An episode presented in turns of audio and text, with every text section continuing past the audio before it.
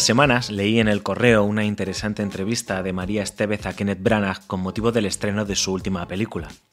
En la charla explicaba que la incertidumbre de los tiempos que nos han tocado vivir, sin nada seguro, con el futuro convertido en una enorme incógnita, le llevaron a su infancia y desde ahí al germen del último largometraje. Branagh le confesaba a María que, confinado en su casa, con la idea revoloteando en su cabeza, descubrió que escribir Belfast fue regresar a ese sentimiento claro de entender quién era, no un individuo, sino a la idea de un pueblo que educa a un hijo. Esto me ha hecho pensar en cómo nos desarrollamos a lo largo de nuestra vida, cómo dejamos de ser individuos para convertirnos en la suma de experiencias, viajes, amores, despedidas, pero también libros, películas, canciones, en definitiva, cómo el entretenimiento forma parte de nuestra identidad. Nuestro invitado de hoy sabe de esto y de cómo a través de las historias de otros convertirse en paisaje de nuestra vida.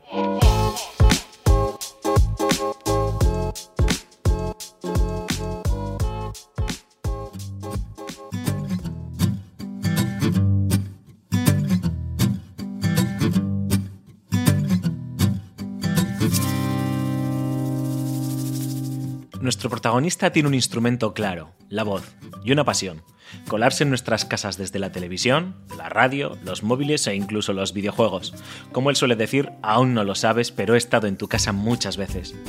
Ha tenido muchas caras, vivido muchas vidas. Con su voz nos ha transportado a la ciudad de Gotham, a la isla de Perdidos, a cantar con los trotamúsicos en Bremen, al hospital Seattle Grace o a ligar en Beverly Hills 90210, al apocalipsis zombie de Walking Dead o a la tercera cruzada en Tierra Santa. Claudio Serrano es un tipo curioso, inquieto, buen conversador, multifacético. Virtudes que se destacan en el cuerpo a cuerpo, ya lo veréis, es en las distancias cortas cuando termina atrapándote. Cruzamos pues al otro lado con Claudio, el actor que ha dado voz a personajes que son parte ya de nuestra cultura sentimental.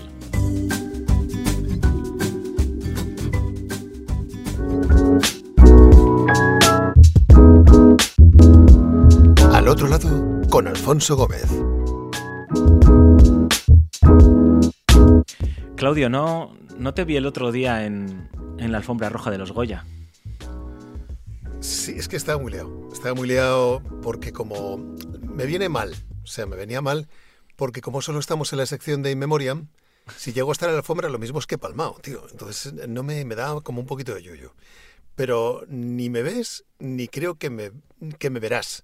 Es más, yo disfruto de los Goya, fíjate qué, qué mundo más pequeño, sin estar nunca los actores de doblaje representados ni nada me hicieron una invitación cuando el estreno de Lego Batman, pero una invitación de las chulas, o sea, déjalo que te, tenemos una sala privada con música, con cóctel, comida, bebida, eh, viendo los Goya en una tele y tú como un señor, eh, esos, esos son los Goya.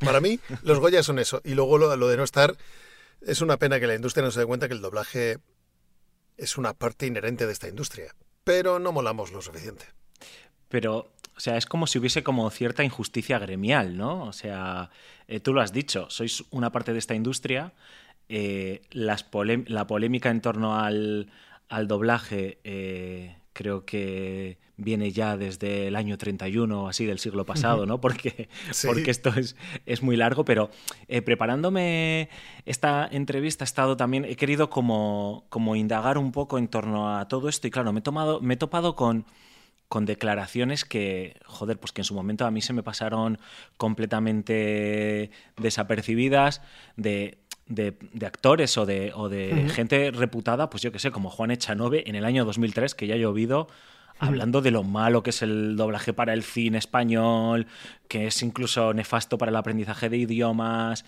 Eh, em, no sé, eh, a mí me, me, me, apena un poco, ¿no? Como, ya no solo como amante del trabajo que realizáis vosotros, eh, sino en general como esa sensación que hay de cierta superioridad eh, de algunos compañeros de profesión, porque a fin de cuentas vosotros sois también actores.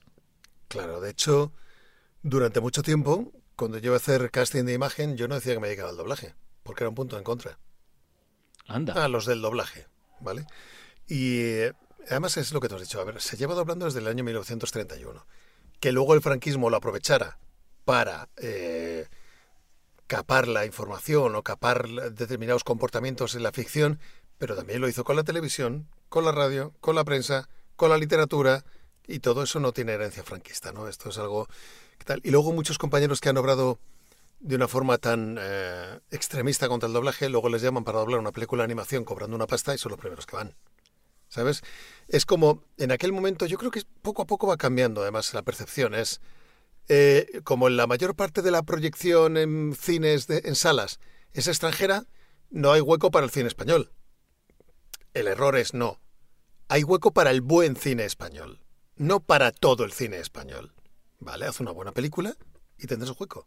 Entonces, intentar echarle la culpa al doblaje de todo eso, pues yo creo que ya es un poquito caduco, ¿no? Yo creo que ya hay, una nueva generación de, directores y de compañeros que se han dado cuenta de la, de la valía. Una generación de compañeros renovada que ahora sabe idiomas, eh, graba en inglés y luego quieren doblarse ellos. Claro. ¿Sabes? O sea, todo esto son procesos que se tienen que ir renovando. Has hablado eh, de, bueno, ¿no? De cómo algunos de, estos actores tradicionales, me hace un poco... sí, bueno, vamos a decir actores mm. tradicionales, ¿no? Eh, han participado también en doblajes de, pues, de películas de animación o de, o de cualquier otro producto, de series. Pero también hemos visto eh, otro, otro tipo de, mm, de personas, como pueden ser los llamados influencers, que también han hecho o están haciendo sus pinitos en esto del doblaje. Eh, la gran mayoría de las veces con resultados bastante dispares. No voy a decir desastroso porque hay cosas, hay cosas bastante salvables, pero sí dispares. Y me sorprende mucho, ¿no? Porque, a ver, yo entiendo que detrás es una decisión puramente de marketing, ¿no? O sea, hay un departamento de, marketing que dice, si tenemos a fulanita o a fulanito haciendo esto, eh, que tiene 3 millones de followers en Instagram, eh, nos va a funcionar de lujo. y, parece que todavía no han entendido que por mucho que tengas 3 millones de followers en Instagram o en, o en Twitter o donde sea o en YouTube, eh, no quiere decir que eso sean 3 millones potenciales de espectadores que van a ir a ver tu película, ¿no? Claro, es esto del doblaje, lo que llamamos de Star Talents, a ver, partiendo de la base que es un agravio comparativo porque a un Star Talent va a caché. O sea, si yo cobro mm. por doblar el mismo papel que él eh, por mi convenio, que es un convenio de mínimos, 300 eh, euros, a lo mejor el talent va a cobrar 3.000. Ya partiendo de esa base es, es, complicado, ¿no? Lo que pasa que es que, claro, es la repercusión en medios no pagados. tú imagínate que tú con este podcast lo petas, ¿vale? tienes una influencia, tienes... Llegas a gente, te dicen, oye, vente a hacer un personajito que tiene cinco frases en una película de animación, para que luego en el cartel podamos poner con la voz de Alfonso Gómez, el de al otro lado, con la voz tal, y luego cuando tú vas a grabar tus cinco frases, pues hay una cámara allí, y luego te hacen una entrevista, y luego en los medios saldría la película Pepito en Wonderland, con la voz de Alfonso Gómez, o sea, si yo la doblo no sale con la voz de Claudio Serrano, sale con la voz de Alfonso Gómez, ¿no? Es esa esa repercusión en medios no pagados, nada más. Que a veces es, es, contraproducente, pero yo creo que también está empezando a haber un pequeño relevo generacional en algunos clientes que se han dado cuenta de que eso a lo mejor no es tan buena idea, siempre por sistema, sobre todo en películas de animación. Sobre todo porque eh, yo he notado que cada vez mm, no sé muy bien a qué se debe. ¿eh? Tengo una teoría un poco peregrina eh, relacionada con, el impacto que están teniendo generacionalmente y culturalmente los videojuegos. O sea, siempre se ha respetado tradicionalmente el, doblaje en, España, ¿no? O por lo menos se ha dicho, hay muy buena cantera, hay muy buenos profesionales. Eh, luego, evidentemente, está la gente que prefiere consumir un producto en versión original con subtítulos, en versión original sin subtítulos, etcétera, etcétera.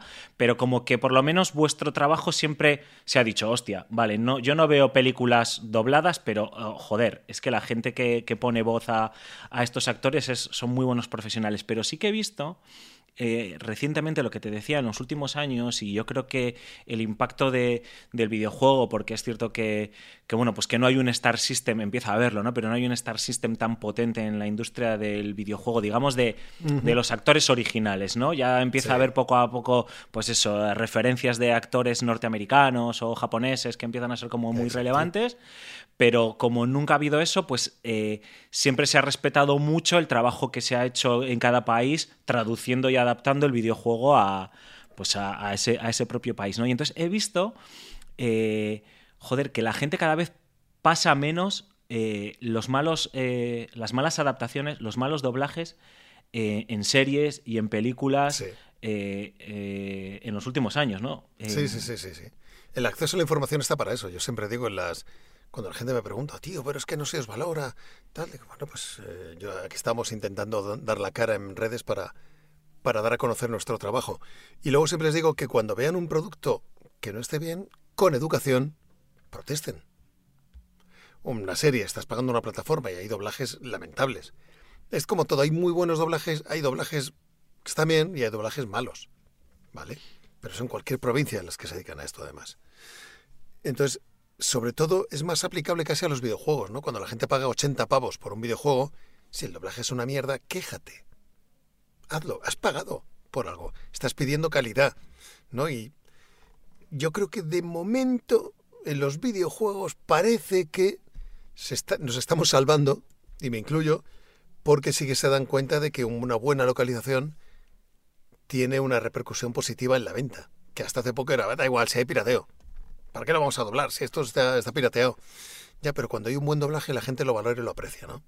Y de hecho, mira, ahora sale el videojuego este de Malnacidos, que he hecho yo al doblado protagonista, John de Oliveira, y eh, me ha sorprendido, ¿no? Que sale Malnacidos, tal, con el...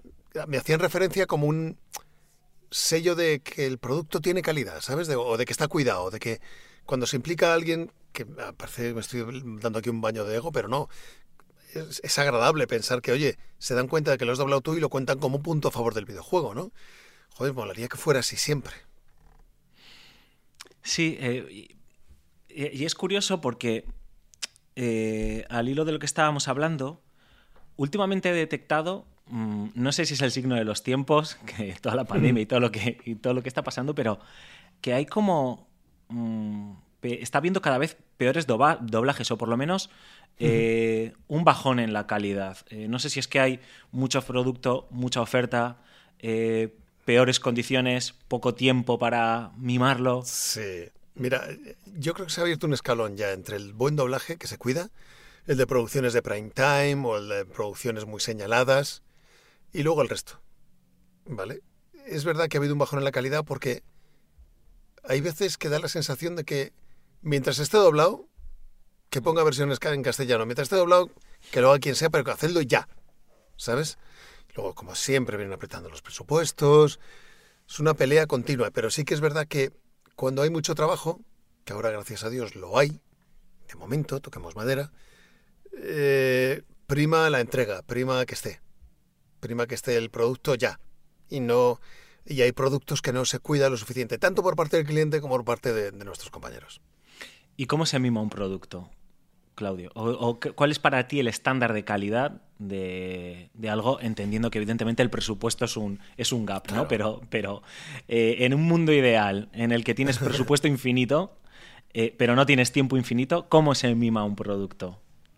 Pues eh, trabajando codo con codo con el creador original. Eso es algo que en los videojuegos siempre echamos de menos. Entendiendo desde la raíz qué estás haciendo. Porque nosotros llegamos, hola, te llamas Pepe, te está muriendo, dale, venga, venga, pim, pam, pam, dale, toma, ay, me, he muerto ya, hasta luego, me voy. ¿Sabes? Entendiendo, eh, yo creo que todavía soy un afortunado en esto, ¿no? Porque todavía pregunto, oye, pero ¿esto de qué va? Contadme, ¿cómo es el personaje? ¿Cómo es esto?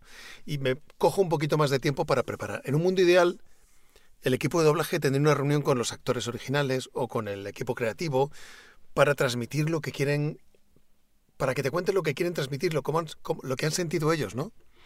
Y luego, con tiempo. O sea, mm, vamos a hacer... Yo en un videojuego me he vuelto ya muy talibán también, porque, me- Mm. porque quiero hacerlo bien. Si lo hago, lo hago bien. Entonces, por ejemplo, no trabajo más de tres horas. Nuestras jornadas son de seis horas y media por la mañana y seis horas y media por la tarde. Yo no hago más de tres horas al día de un videojuego. Porque a las dos horas, viendo archivos de Pro Tools en la pantalla, oyendo a un tío en inglés, leyendo, hay un momento que eh, eh, la atención decae. Y no es que no es, no es factible, no es bueno, no es, es casi un poco humano, ¿no? Y aún así somos unos afortunados, entiéndeme. Pero en un mundo ideal se le dedicaría tiempo, se le mimaría, se le contaría, habría una reunión para que pudiéramos entender cuál es el proyecto, cómo nace, qué han querido transmitir y a dónde va, ¿no? Y qué ha significado todo esto. Porque cuando consigues hacer ese proceso, yo he tenido la suerte de poder hacerlo, lo entiendes todo de otra manera. Y eso se plasma en el micrófono de otra manera. Por poco que sea, se plasma de otra manera. Y teniendo cuanta más información, mejor. Cuanta más información del producto, del proyecto, del personaje. En un mundo ideal necesitaríamos más información. Mm, ¿Ves, consumes o ves? Es que lo de consumir no me gusta. Es, queda feo, queda feo. ¿Ves, disfrutas de cine, de series en versión original? Sí, sí, sí. El cine sigo viéndolo doblado. De hecho, el viernes voy a ver la nueva de, Batman. creo que está doblada la sesión esta. Espérate. si no sales tú, si no sales tú a poner las voces. no salgo yo, pero voy a ver la doblada. Creo que han hecho un buen trabajo, como siempre. Eh, el cine casi todo doblado. Luego, las series, si son inglesas, pues procuro darle una oportunidad al primer capítulo al doblaje a ver cómo está. Si está bien, oye, pues venga, y si, me, si es inglesa, la procuro ver con subtítulos inglés para... porque soy muy cazurro y tengo que seguir aprendiendo idiomas porque se me... soy vago, ¿no? Sí que es cierto que cuando estás viendo una serie que ya la has visto, estás viendo, por ejemplo, chica y yo tenemos una manía con Friends y Big One Theory. Hmm. ¿Qué queremos ver? No pon un Big One. Si estás muy cansado, ponlo doblado. Si no, ponlo en con subtítulos. ¿Sabes? Revemos, revisitamos estas series y eh, cuando el doblaje es bueno no importa, ¿no? pero la mayor parte del consumo, si es en inglés, versión original con, con subtítulos en inglés. Y recordad siempre que la versión original no debería llevar subtítulos. La versión original es tal como la parió el creador y en el idioma original. Que luego gente, no, yo soy fan de la versión original. Sí, pero con subtítulos en castellano. Hombre, es que si no, no me entero. ¿Qué versión original está viendo, tronco? ¿Sabes? Sí, además que, que no hay cosa que más, entre comillas, ¿no? Manche que un subtítulo. Eh, mucho más que una voz eh, que no es la del actor eh, en su versión original. Claro, el subtítulo está limitado al número de caracteres. O sea, no puedes contar todo lo que está pasando nunca. Es muy difícil. Es muy difícil. Y el cine es un espectáculo. Yo intento decírselo a la gente, digo, el cine es un espectáculo visual. No solo hay un actor, hay un director de fotografía, hay un atrecista, hay alguien que ha hecho el diseño de producción, el diseño de vestuario, las luces. Todo es un espectáculo visual tío, mírate la peli doblada y luego ya si quieres dedícate a la versión original para deleitarte, pero disfruta del espectáculo visual. Un segundo plano, una, un giro de la cabeza que indica que alguien está mirando algo. Si estás leyendo, mm, te lo pierdes. El viernes o, este fin de semana, cuando vayas a ver la nueva de Batman, eh, ya entraremos a hablar de, de, la, nueva de Batman, el concepto de eh, que haya una nueva voz en castellano u otra voz en castellano para, para Batman. Pero cuando vayas a ver la película, eh, mm, a ti te pasa, claro, tienes que tener esta deformación profesional, ¿no? O sea, además de disfrutarte de la película, te fijas en los detalles, eh, prestas atención en la interpretación de, de tus compañeros, o eres de los que eres capaz de cambiar el chip y decir, a ver, yo estoy aquí viendo un espectáculo y voy a estar mm. al lío, ¿no? Sí, si está bien doblado, me he olvidado. Si no está bien doblado, ya estoy jodido. ya, estoy, pensando, ¿por qué han hecho este casting? ¿O por qué, la mezcla? ¿O por qué ese ajuste? Fíjate, que de labiales sin pillar. ¿O qué raro? ¿Por qué habla así? ¿Sabes? Si está bien doblado, consigo, consigo olvidarme.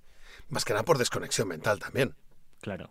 Y aprendes, quiero decir, viendo a, um, trabajos de otros compañeros ¿Aprendes? Sí, sí, sí, por supuesto. Dices, hostias, ¿cómo ha hecho esto? ¿O cómo han clavado esto? O, claro, claro. yo que sé, gruñidos, ¿no? claro, la interpretación al final siempre sigues aprendiendo siempre, ¿no? Es, somos esponjas, ¿no? Y me gusta cuando, cuando veo que el doblaje está bien hecho y los compañeros son de los que molan, buenos profesionales, dices, ah, voy a disfrutarlo. Lo voy a disfrutar y voy a aprender. Y luego, yo de hecho, lo veo, cuando yo veo algo que he doblado yo, me lo tengo que ver un par de veces, porque la primera estoy buscándome los fallos todo el rato. ¿Sabes? Para, pensando, esto no lo tengo que volver a hacer. Esto podría haber estado mejor. Siempre busco la manera de mejorar en el siguiente paso. Em, hablando del nuevo Batman, cuando te, cuando te enteraste que había una nueva película de Batman, pero ya se sabía que el protagonista iba a ser Robert Pattinson, eh, a lo mejor en el minuto uno no lo tenías claro, pero en el minuto dos ya sabías que tenías que dar la alternativa a otro compañero.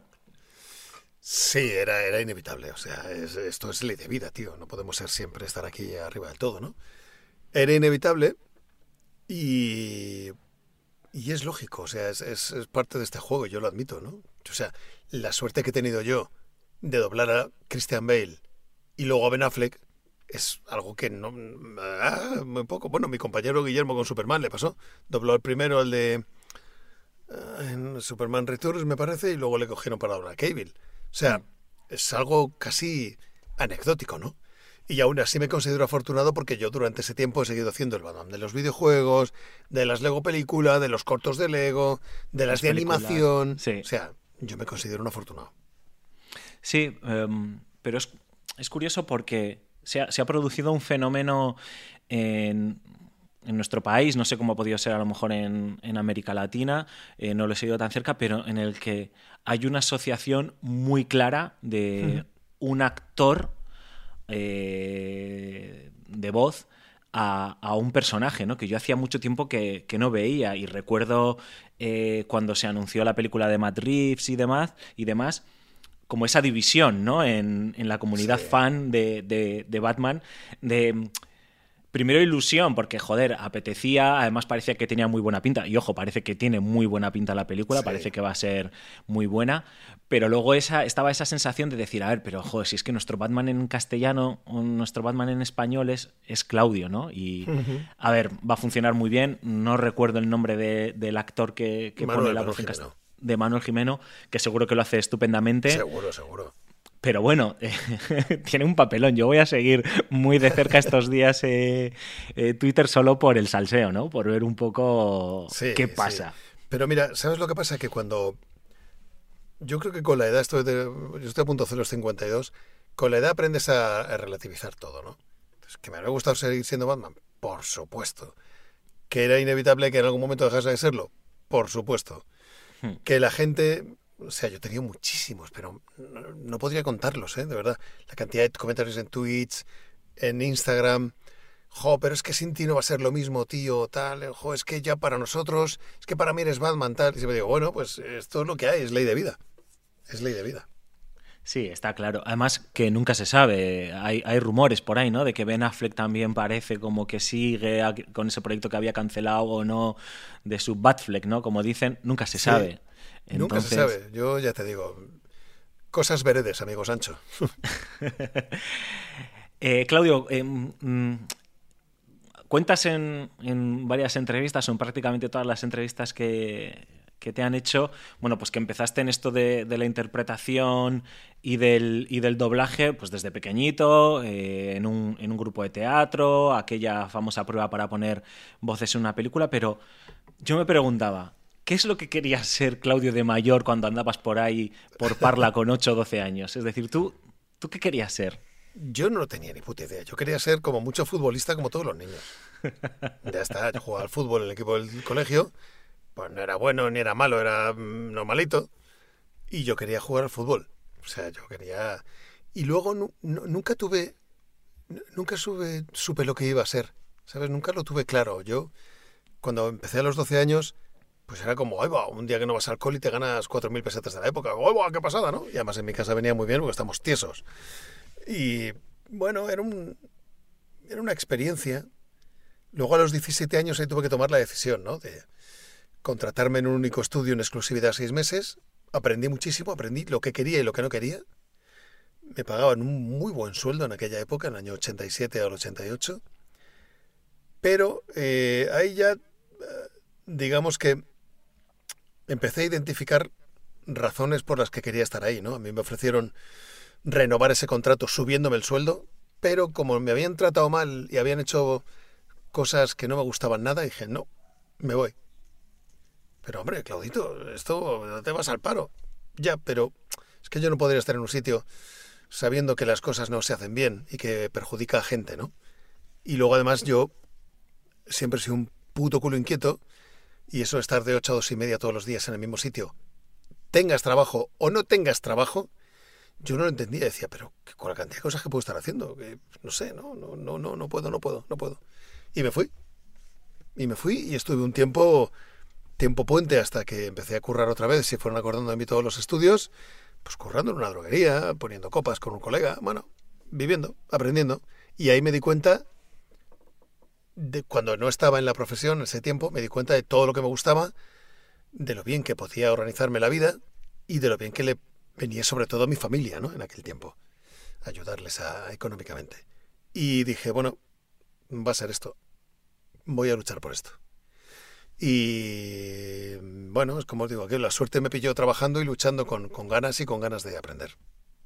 Bueno, es que al final además eh, que la inspiración o que la suerte nos pilla trabajando, ¿no? Que decía, no me acuerdo si era Picasso, ¿no? O sea, que eh, la suerte sentado en casa mirando a las musarañas, eh, salvo que seas multimillonario, no te va, no Salvo que te venga de cuna, lo llevas jodido. Efectivamente. y además, ha sido muchísimos años, yo se lo contaba bueno, a mis hijas, a, gente, a los alumnos cuando estaba dando clases, yo me he tirado años, no sabría decirte, 5, 6, 7, 8 años, trabajando de 8 de la mañana a 10 de la noche, yendo de un estudio a otro, trabajando, trabajando, trabajando, pero a destajo, y aprendiendo, aprendiendo, aprendiendo, y venga, y más, y voy a trabajar con un director nuevo, como mola, y me han llamado de este estudio que no he ido nunca, como mola. O sea, me he tirado años que han sido muy fructíferos, pero agotadores. Menos mal que era joven y podía estar 13 horas de pie trabajando. eso no es moco de pavo. Hablando del pasado o de... Eh, decía Onetti que un perro nunca vuelve a, su vómito, ¿no? Cuando le preguntaban sobre eh, volver a sobre las cosas que había escrito, ¿no? Él decía siempre, yo nunca he leído a Onetti, ¿no? O sea, era alucinante. ¿A ti te pasa, tú sueles volver eh, a, a, cosas que, que grabaste en o que interpretaste en los años 90, en los años 80. A ver, me imagino que si estás haciendo zapping y tienes la suerte o la mala suerte, no lo sé, de encontrarte, eh, ¿sueles quedarte y verlo o eres de los que dice, bueno, es que eso es pasado, me da esta vergüenza escucharme o verlo? Te, te cantan, te cantan los errores a la legua. ¿Cómo es ¿Sabes lo que pasa? Que cuando me lo encuentro, me da un puntito de nostalgia, ¿no? Decir, hostia, qué jovencito era yo, fíjate, tío. Ya te haces mayor y dices, hostia, qué jovencito, ¿no? Que, y buscas, ¿qué año sería esto? Y buscas en el doblaje.com, ah, pues era el año tal, joder, ¿dónde hice hecho esto? Pero vuelvo con un punto de, de... Esto es como lo de volver hacia el pasado. Si volvieras hacia atrás, ¿qué te dirías, no? Yo le diría a ese Claudio, tío, sigue que lo estás haciendo de puta madre. Hmm. ¿Sabes? Lo veo y digo, hostia, pues, joder, pues no lo hacía tan mal yo con esta edad. Sí, para tirar de intuición o para faltarme las herramientas que ahora tengo y demás. Hostias, claro, claro. No, lo hacía mal, no lo hacía mal. Eh, has dicho que eras, bueno, que eras y eres un, culo inquieto, un tío eh, que, bueno, pues que eh, la gente que te conoce sabe y además utilizas muy bien, yo creo, las, bueno, las redes sociales para visibilizar tu trabajo y, tu marca personal, eh, estás en estás en todo, tío. O sea, y no es que estés en todos lados, que hay veces que pones la radio y suenan cuñas de. Dices, ¿cuántas veces he escuchado ya, Claudio? no, no, es que estás en, publicidad, estás en cine, estás en televisión, estás en, en audiolibros, en videojuegos, tienes el podcast con Álvaro, eh, hablando sobre, En el último take se llama, hablando, entrevistando a personas del mundo de, o de la profesión del, de la interpretación del doblaje. Eh, eh, ¿qué, es, ¿qué es lo que te interesa? O sea, has hecho ya tantas cosas, pero hoy, ¿qué es lo que te interesa o qué es lo que te queda por hacer que digas, quiero descubrir esto o meterme en Twitch o he dicho Twitch porque no sabía que te habías abierto un canal de Twitch, ¿eh? ¿Hay algo que te interese ahora o que tengas entre ceja y ceja, entre ceja, y ceja que creas que, tienes que hacer o que puede ser bueno para tu futuro profesional como actor o como empresario? Pues eh, seguir aprendiendo yo creo que era Bruce Springsteen, si no me equivoco, lo decía, yo soy el más tonto, soy el peor de mi banda. ¿Sabes? Yo he creado, yo me he rodeado de un círculo de gente mucho más joven, muchísimo más inteligente que yo, y me motiva a seguir aprendiendo cada puto día. Me apetece. Del canal de Twitch, claro, si ya me he logado y ya lo tengo para que no me lo quiten con mi nombre y tal, pero es que no me da la vida. O sea, me encantaría poder decir, vamos a revisar un capítulo de Sobrenatural vamos a revisar y a hablar con la gente, ¿no? Para saber qué lo quiere. Pero hoy, mira, hoy mismo he dicho que no a una oferta de trabajo, que iba a ser una historia de unas presentaciones y tal, porque y no estaba mal pagada, ¿eh? porque creo que ese tiempo, también cuando es lo de siempre, cuando te haces mayor, tu tiempo vale más porque sabes que tienes menos, ¿vale? Creo que es necesario que siga aprendiendo para el círculo de, de confianza de mis amigos y de mi empresa en la que me he metido es muy, muy absorbente y muy, muy exigente, ¿no? Y no quiero quedarme atrás. Yo quiero ahora mismo seguir aprendiendo, seguir aprendiendo, seguir conociendo marcas, seguir conociendo el mundo del marketing, seguir eh, pensando en creatividad, seguir creando en formatos. La semana que viene tengo una reunión para un formato que se me ocurre hace tres o cuatro años que alguien ha dicho, hostias, es un ideón, tío, hablemos. Bueno, pues ya está, pues vale. O sea, motivaciones, buscas motivaciones, eh, alegría, adrenalina. Has hablado del tiempo y hace poco has, sido papá de nuevo. Eh, que eso, eso tiene que ser un... No, sé si cuando crees que ya has cumplido una etapa vital, eh, volver a, a, la casilla de inicio, entre comillas, aunque más sabio, evidentemente, eh, sigue dando vértigo. Pero al hilo de, esto del tiempo, em, ha venido la pandemia, seguimos en, en esta pandemia que todo parece indicar que a lo mejor estamos viendo la luz al final del túnel, crucemos los dedos, y parece ser como que se han puesto también sobre la mesa eh, cambios de algunos paradigmas, ¿no? Como el del trabajo. Eh, antes la presencialidad era inevitable, ahora parece que se puede teletrabajar. No sé si en tu caso puedes teletrabajar o hacer algunas cosas en remoto y otras tienes que ir a un estudio por complejidad logística. O también por que dices, a ver, yo es que quiero disfrutar de, la paternidad, de mi hijo, eh, hmm. no sé. Sí, o sea, la pandemia en nuestro sector acelerado en la digitalización y el trabajar en casa lo ha empujado 10 años adelante, ¿vale? Yo ahora estoy hablando contigo desde mi cabina. Desde esta cabina, sonorizada, con un buen micrófono, un ordenador dedicado, una buena tarjeta de sonido, de esta cabina hago el 75-80% del trabajo de publicidad que tú estás oyendo en la radio o en la tele. ¿Vale? Desde mi casa. Desde una habitación de mi casa a golpe de link. Eso me parecía un sueño. También estado cuando pillé el COVID, eh, este año, al principio de año, pues eh, estaba en una serie, estaba en un videojuego y dije, chicos, estoy confinado. Y luego lo pilló mi chica y dije, chicos, por responsabilidad, sigo confinado y accedieron a que lo hiciera desde aquí. O sea, el doblaje seguimos yendo a hacerlo a estudio con nuestro director, nuestro técnico, porque bueno, la confidencialidad de los materiales es la que es, pero el, eh, para mí el poder trabajar desde aquí, cortar, decir, vale, hasta luego, cortar y coger la mano de mi hijo, no tiene precio. No tiene precio. Estoy dispuesto incluso a renunciar cosas por, por poder decir, bueno, es que soy igual de operativo desde casa. ¿sabes? Soy igual de operativo, te estoy dando la misma calidad que tu estudio y encima me ahorro desplazamientos, eh, aparcamiento, posibilidad de multa. Oye, que me pillas, se me ha hecho el toro encima, tengo que comer fuera. Eh, luego vete al otro lado, contaminando por Madrid de un lado para otro. ¿Para qué? ¿Para qué? Si a golpe de link ha habido clientes que no estaban en esta era tan digital como estamos ahora. No, pero es que, te digo, mira, muy sencillo. Yo te preparo un link, tú te conectas y asistes a la grabación en tiempo real, con calidad infinita y no va a pasar nada. No me digas, si no hace falta que me mueva. Claro, no sé hacerlo, no te preocupes, mi equipo se encarga.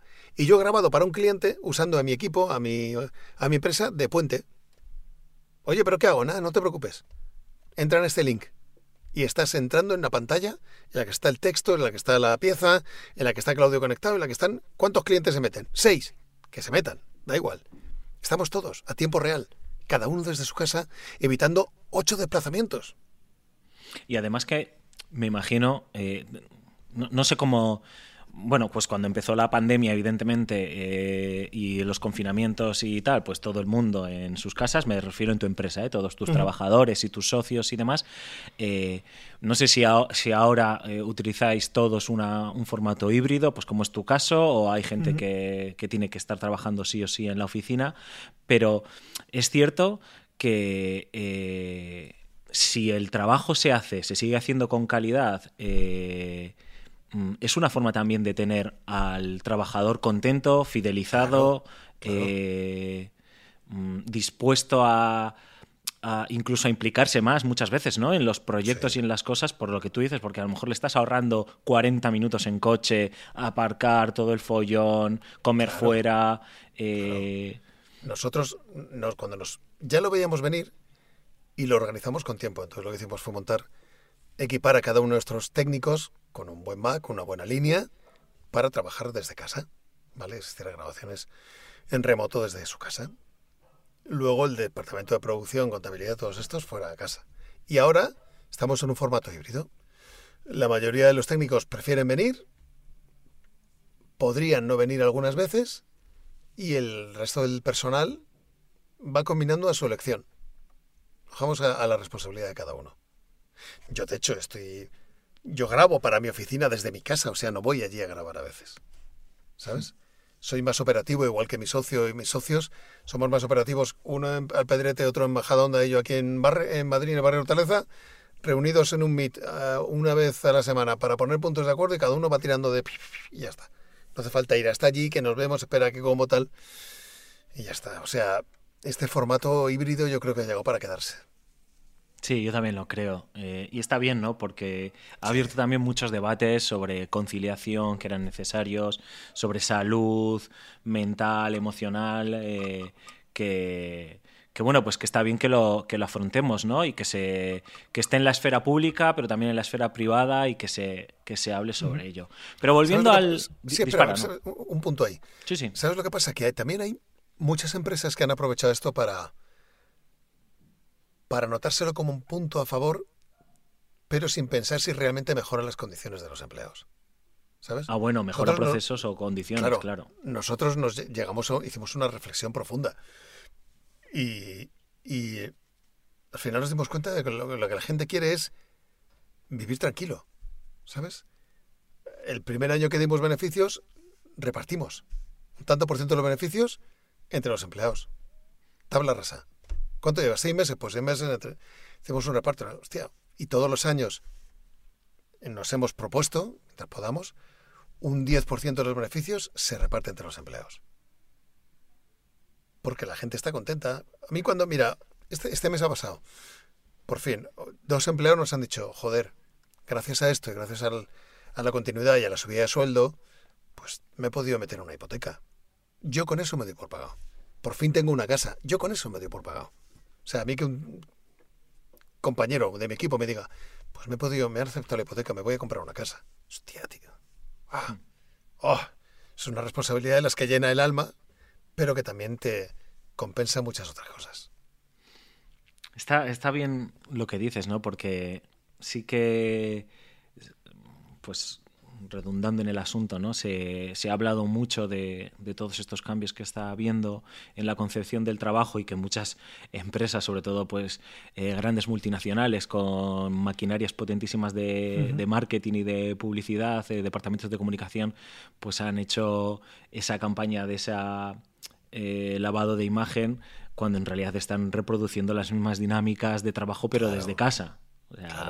Mm, te, tengo controlado 24 horas, te, persigo, pues si no es por WhatsApp, por Slack o por Discord o por donde sea, y necesito que estés que estés atento y que respondas al segundo y, y bueno, pues al final al trabajador ya llega un momento en que dice, ¿qué más da que esté en casa o que esté en la oficina si te tengo en la chepa, ¿no? Y, si no hay tampoco como esa responsabilidad, dotar de responsabilidad al, trabajador sobre su propio trabajo. Es que esta es una de las cosas como que me obsesionan últimamente y estoy dándole como muchas vueltas, ¿eh? Al tema de cómo se organiza el trabajo en las empresas y cómo creo que hacia dónde creo que tiene que, tender. Y me ha gustado mucho, oye, pues que hayas entrado y que hayas explicado un poco cómo os organizáis en Iberia Media, creo que es el nombre, ¿no? Sí, Iberia Media, sí.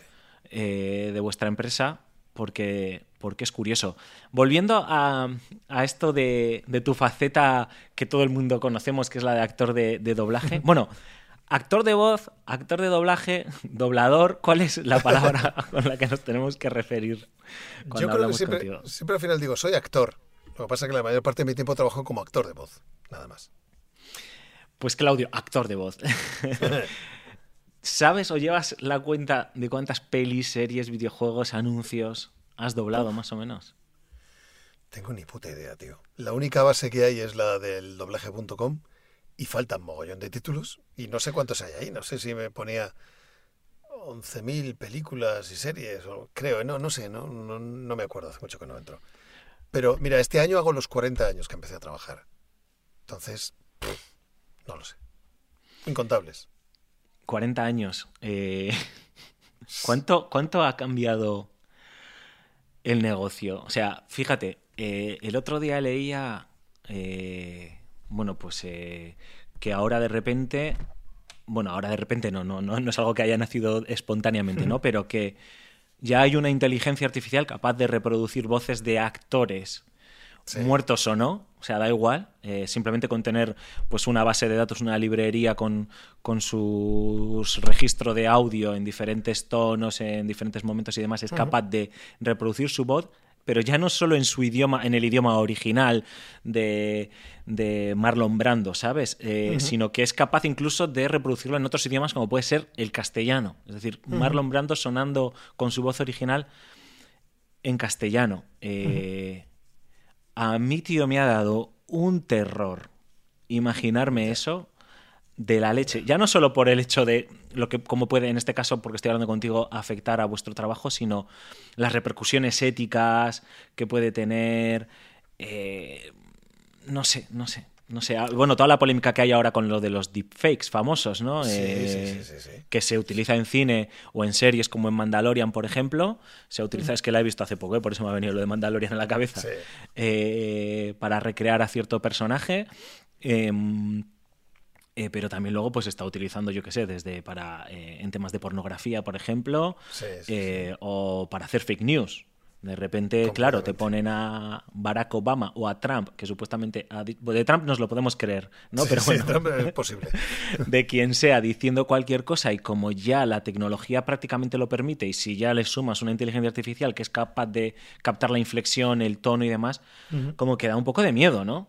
Todo esto. Sí. Yo eh, a ver, eh, la tecnología es, eh, disruptiva siempre y viene para, cambiar y para romper algunas cosas, ¿no? Ya no te digo que una voz concreta, que yo, imagínate que yo digo, oye, yo quiero sintetizar mi voz para, tú me dices, oye, Claudio, ¿me puedes hacer esta frase, tío, para el podcast? Ahí está el presupuesto, digo, bueno, no te preocupes, taca, taca, taca, te lo de mi inteligencia artificial. ¿Qué te ha gustado? Ah, perfecto, yo no he currado. A ver, bien usada, puede molar. Ahora, que hay una serie de productos, audiolibros, eh, documentales, docu-realities, que eso en nada se lo va a comer la inteligencia artificial, ya lo por seguro. Si no se lo está comiendo ya. Si, no, se, lo está comiendo ya. Que en el, a nivel de doblaje y de localización de videojuegos, por ejemplo, se vaya implementando poco a poco, pues también, seguro. Pero esa serie que mencionas, Mandalorian, con ese fake que han hecho de ese actor, lo estuve leyendo, la voz es la misma también. De cuando él era joven, bueno, pues han cogido más unas tomas y han usado, han compuesto esas frases. Ahora, tú ves Mandalorian en versión original y notas que a esa voz le pasa algo. Que a esa pista de sonido le pasa algo. Porque está sosa, no tiene, no tiene humanidad no tiene calor, no tiene, no tiene emoción. Es pa pa pa pa pa pa pa pa pa pa pa pa pa pa pa pa No, prueba de verdad, la gente que está viendo, probad oír este personaje en concreto, ¿sabéis cuál es? En versión original. No tiene corazón. Es lo que le pasaba antes a los a los videojuegos cuando no conseguían reproducir el pálpito del ojo humano, ¿no? El, eso tan, que es lo que nos llama la atención del ser humano, ¿no? Serie de rasgos tan concretos, ¿no? Pero igual que es evidente que llegará para quedarse, pasará lo de siempre. Eh, cuando en un ordenador eres capaz de hacer 89 instrumentos y recrear una sinfónica, eres capaz. Suena, suena bien, vale. Oye, pues eh, este, ¿cómo se llama este tío del, del violín, de los pelos locos, coño. Este... Aramalakian. Aramalakian sigue llenando conciertos. Sí, sí. Y es un tío con un violín. ¿Sabes? Eh, viviremos ese, ese, esa paridad. Habrá hoy una composición hecha por una IA ya está la guía haciendo guiones, ya está la guía haciendo descripciones. Habrá una composición hecha por una IA que dirás, joder, coño, que bien suena esto, qué buena idea. Pero luego llegará a Malik y hará... Y eras, oh, se te pondrá el vello de punta. Estarán las dos opciones en breve.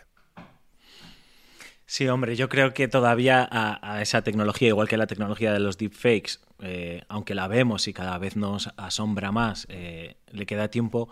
Es cierto que eh, lo que tú llamas ¿no? de ese valle inquietante en el que lo ves y todavía notas pues que es un robot o suena como un robot, está ahí y, hoy por hoy no es capaz de captar los, los matices y las inflexiones pues, de una voz verdaderamente humana. Y esa es la magia realmente, ¿no? De, de vuestro trabajo, porque era otra de las cosas que te quería preguntar. ¿Interpretas o interpretáis, pero a la vez imitáis, ¿no? Bueno, imitar a lo mejor no es eh, el verbo. Pues, pues, sí podría valer, sí podría valer. Pero intentáis eh, ajustaros lo más posible a, coño, a Ben Affleck, ¿no? Ben Affleck que en el último duelo, pues intentas ajustarte todo lo que puedes a, su interpretación. Bueno, de hecho, probablemente no tengas ni siquiera un centímetro de margen para, para moverte, ¿no? Para improvisar algo, ¿no? Muy, muy escaso. A ver, interpretamos porque de la interpretación conseguimos entender las emociones que ha transmitido el actor original. La parte mimética es coincidir con su boca y sobre todo, sobre todo con su mirada. Un buen doblaje se nota en la mirada, no en la boca. ¿Sabes?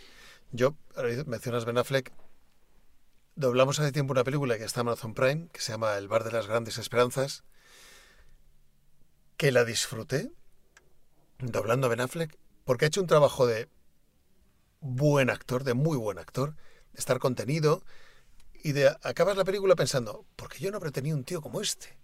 joder, cómo mola. ¿Sabes? Tienes que verla esa película. Está, está, es una película dirigida por George Clooney y es todo sensibilidad. Todo sensibilidad, todo...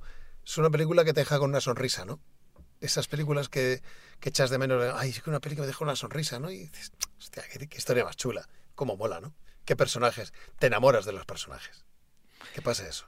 Me la apunto. ¿Te ha pasado alguna vez eh, que ha cambiado tu opinión sobre un actor, no sobre la persona, ¿eh? porque a lo mejor puede mm. ser un cretino eh, y, y, seguirá siendo un cretino porque sea muy buen actor, pero después de doblarle, es decir, tú pensabas que X actor le habías visto alguna vez eh, y decías, buf, es, que es malísimo, o sea, es imposible, es como una piedra, no transmite nada.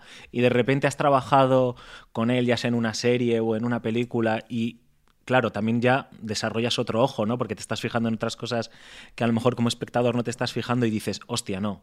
La verdad es que este tío es bueno. Es muy buen actor o. O que te haya sorprendido. A lo mejor no ha cambiado, pero te ha sorprendido. Sí, sí, alguna vez. Algún pocas, ¿eh? Cuando ya ves a un tío, ya, ya, ya tienes ojo crítico, ya tienes experiencia. Cuando ya ves lo que llamamos nosotros un carapalo, pues ya este tío, este no va a cambiar, este poco mejora. Hay algunos que mejoran muchísimo, pero hay otros que lo ve cara palo y te toca la peli y dices, hostia, qué cara palo tienes, tío. A ver cómo me lo hago. A ver si puedo darle un poquito más de lo que estás haciendo tú. Por darle un poquito más de sentido. Pero claro, tampoco puedes pasarte. Y. Mm, ¿Sueles leer, ya esto es solo por curiosidad, porque generalmente no suelen hablar hablar de vosotros, pero ¿sueles leer las críticas que publica la prensa sobre las películas en las que has participado como actor de doblaje de vez en cuando? Sí, sí, si puedo, sí. Me... Tengo curiosidad, tengo curiosidad por, por ver eh, qué comentan, aunque luego, ¿verdad? Esto es como, tal y como está la prensa ahora, puedes ver una crítica que, que querría asesinar al director y otra que le haría una felación al momento inmediato de entrar a la sala. ¿Sabes? Y dices, bueno, chicos, a ver, una cosa ni otra, eh, algo, vayámonos a un término medio, ¿no? Pero es curioso, leerlas. Es curioso porque eh, a mí me gusta mucho leer crítica, ¿no? Eh, crítica tanto cinematográfica como literaria o de videojuegos. Y la crítica del videojuego mm, dedica de un tiempo a esta parte un espacio bastante importante al doblaje. Oye, pues eh, este juego, eh, Days Gone, está muy bien y es que además, pues en el apartado de sonoro cuenta con unas interpretaciones, bla, bla, bla, patatín, patatán, incluso hacen la comparación muchas veces con la versión original eh, y, la versión en castellano. Y en cambio con la crítica cinematográfica o, las series, eso no se da, ¿no? Es muy raro. El caso es cierto que, que bueno, que que estamos hablando de, otro tipo de artes, eh, se premia o se, valoran otras cosas, ¿no? Como las interpretaciones de los actores, las interpretaciones gestuales, que muchas veces pues, no tiene un videojuego, pero no deja de sorprenderme aún así, ¿no? Eso nos lleva a la primera pregunta, ¿no? A la del Goya para, para los, los actores de, doblaje, ¿no? Sí, pues, pues, no lo sé, no sé si es que los pases siempre los ven en versión original, supongo yo, mm. pero no me creo Además, ¿sabes lo que pasa? Que gran cantidad de críticos que critican el doblaje han crecido viendo el cine en versión, en versión doblada, tío. Hmm. Entonces, por un poquito de coherencia, deberían a menos decir, no estoy de acuerdo. No estoy de acuerdo, es mi punto de opinión, mi punto de vista y ya está. Pero cuando se hace un ataque furibundo, pero estamos acostumbrados a que se nos ignore. ¿Sabes? Estamos acostumbrados, ya lo llevamos, bueno, parte del juego.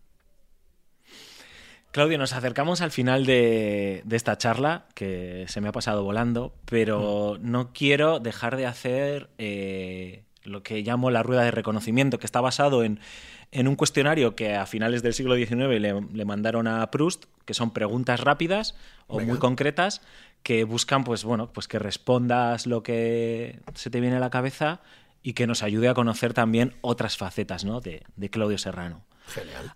A ver con qué nos sorprendes. Em, Claudio, ¿qué talento te gustaría tener? Saber cantar. si te hemos oído cantar en la Lego, película, en Lego Batman, perdón, en los trotamúsicos, yo creo que también te hemos oído cantar. pero saber cantar, saber cantar me encantaría.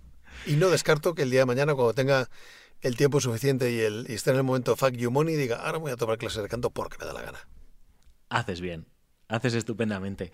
Eh, ¿qué le dirías a tu yo adolescente? Antes ya has dado como un, una respuesta, pero no sé si quieres eh, firmar debajo de lo que has dicho antes o cambiar. Sí, más o menos, más o menos sería lo mismo. Confía en ti, confía en ti, confía en ti. ¿De qué te arrepientes? Uy, de muchas cosas. Yo soy un ser terriblemente imperfecto. muchas cosas en lo profesional y en lo personal. Soy un ser terriblemente imperfecto. Es que como odiamos además la perfección, ¿verdad? Es que, debe ser aburridísimo ser perfecto además. Debe ser aburridísimo. Yo soy... Mis imperfecciones, siempre se lo he dicho, eh, mi chica que es más joven que yo, se lo avisaba, digo, soy muy imperfecto. Y me dice, no, no te das cuenta, no eres tan imperfecto. Y digo, bueno, debe ser que mis imperfecciones se van corrigiendo con el tiempo o soy más consciente de ellas, ¿no? Pero, mm, uff, soy terriblemente imperfecto. ¿Qué no soportas en la gente? Uf, muchas cosas, tío. Que me voy haciendo social con la edad. Sociópata. Ah, sí, sociópata, tío. No soporto, hay una cosa que no soporto, que es que me tomen por tonto. Mira, ¿sabes? Yo soy un tío discreto, callado, no suelo ser entrar al trapo, pero que me tomen por tonto me toca los cojones sobremanera. Pero, pero yo espero. Soy de los Ah, sí, ¿no? Vale, vale, muy bien. Ok. Tomas, tomas nota y apareces con la factura. Sí, toma, toma matrícula y hasta luego, ya no veremos. y hay. ¿Y qué es lo que no soportas de ti? Seguro que hay algo que dices, joder, es que esto no hay manera. ¿eh? aunque sea una, una muletilla, que digas, no me la quito, no me la quito. Que no soporto de mí. Ah, la, como soy un culo inquieto, soy inconstante muchas veces. ¿Sabes? el no ser constante en algunas cosas, tío. Me pongo con una cosa y de repente digo, caso es que. y me despisto y me voy a otra. Y, de repente, y al final tengo mil frentes abiertos y pocos, y pocos eh, frentes cerrados, ¿no? Menos mal que ahora con mi mujer, que es todo lo contrario a mí, voy corrigiendo poco a poco eso. Va detrás diciéndote, a ver, Claudio, tío, esto hay que terminarlo. Sí, sí, sí, sí. a mí me pasa algo parecido también, ¿eh? Sobre todo, sobre todo, eh, sobre todo me pasa que tengo mil millones de ideas, las anoto, empiezas ilusionado con algo, eh, lo dejas, eh, pues porque, oye, la vida tiene otros avatares muchas veces, pero también me pasa, por ejemplo, con libros, o sea, tengo una cantidad de libros empezados o series empezadas que no, eh, luego digo, no sé, esto es... Esto es el famoso síndrome este, el FOMO, ¿no? El miedo a, perderte algo, que como estamos todo el día actualizado Efectivamente, todo el día recibiendo tantos impactos de la última serie de moda, eh, la gran película que tienes que ir al cine a ver, eh, la novela de no sé quién que tienes que leer. Joder, es estresante vivir, vivir en el primer mundo, eso está claro. Pero es estresante. Sí, es verdad. y Claudio, un par de preguntitas más eh, súper rápidas. ¿En qué película, o serie, o libro, o canción, o cuadro, me da igual lo que tú quieras, te quedarías a vivir? Hmm. Buena pregunta. Hostias, me... hay una reflexión sobre el. sobre el, el, amor y el amor imposible en los puentes de Madison que me atrapó desde el primer día que la vi. Esa película me dejó con el corazón jodido porque pensé, hostias, yo no quiero que me pase eso. Todo el puente de Madison se lo recomendaría a todos aquellos que no son valientes o que se quedan por miedo donde están y no se atreven a dar el paso de, de romper hacia una otra vida, ¿no? Eh, me quedaría vivir desde fuera en los puentes de Madison. ¿Y recuerdas más o menos lo que decía esa frase? Que a lo mejor literal no te. Bueno, hay una frase en los puentes de Madison que es bestial no quiero necesitarte porque no puedo tenerte. Me parece... ¡Wow! ¡Wow! Esa frase cuando la vi me hizo el corazón ¡bum, bum! Hostias, oh, hostia, qué duro. Es que Clint Eastwood además tiene esas cosas que de repente estás viendo una película que parece que no pasa nada y de repente ¡boom! Y te llega de una manera, a mí por lo menos, a lo más hondo que nos dure por muchos años, ¿eh? ya está mayorcito. Sí, por Pero tengo ganas de ver la, nueva, la de Cry Macho, eh, que, creo que está ya en HBO. Sí, está en plataforma. Me ha parecido verla. Y aunque he leído. Estas las típicas cosas, ¿no? Que como leo tantas cosas, luego muchas veces también como que te condiciona. Aunque he leído algunas críticas demoledoras. Eh, joder, yo creo que el bueno de Clint siempre tiene algo que contarnos, ¿no? Aunque ya esté un poco pasado ya. Siempre. Mira, a mí me pasó cuando vi Sin Perdón en el cine no sé, es una de sus primeras películas como director, no lo sé. ¿eh? Yo en Sin Perdón con el cine salí de ahí diciendo, ya sé lo que me has querido contar, tío. No es una película de oeste, es una película sobre la justicia. Efectivamente. Sobre la justicia, sobre el ser humano, sobre los sentimientos. Salí diciendo, hostia, he entendido lo que me quería contar. Qué bueno, ¿sabes? Y hacía mucho que no sentía eso. Sí, sí, además que tú lo has definido, no es solo un western, sin perdón. Claro. Es, eh, mucho más. Es una de mis películas favoritas de todos los tiempos, de hecho. O sea que... también. Y última pregunta, Claudio. Venga. Eh, ¿Cuál es tu ideal de felicidad? Necesitar cada vez menos. Y. Eh, como no soy egoísta, en el fondo mi ideal de felicidad es necesitar cada vez menos y saber que la gente que yo quiero está bien. Para mí eso es fundamental. Pues Claudio Serrano, un placer tenerte aquí. Igualmente. Y como has dicho en, como decía un personaje que para mí es mi personaje favorito de todos los tiempos que, que has interpretado nunca, nos vemos en otra vida, colega. Pues nos veremos en otra vida, colega. Que sean varias. Hasta luego. Adiós.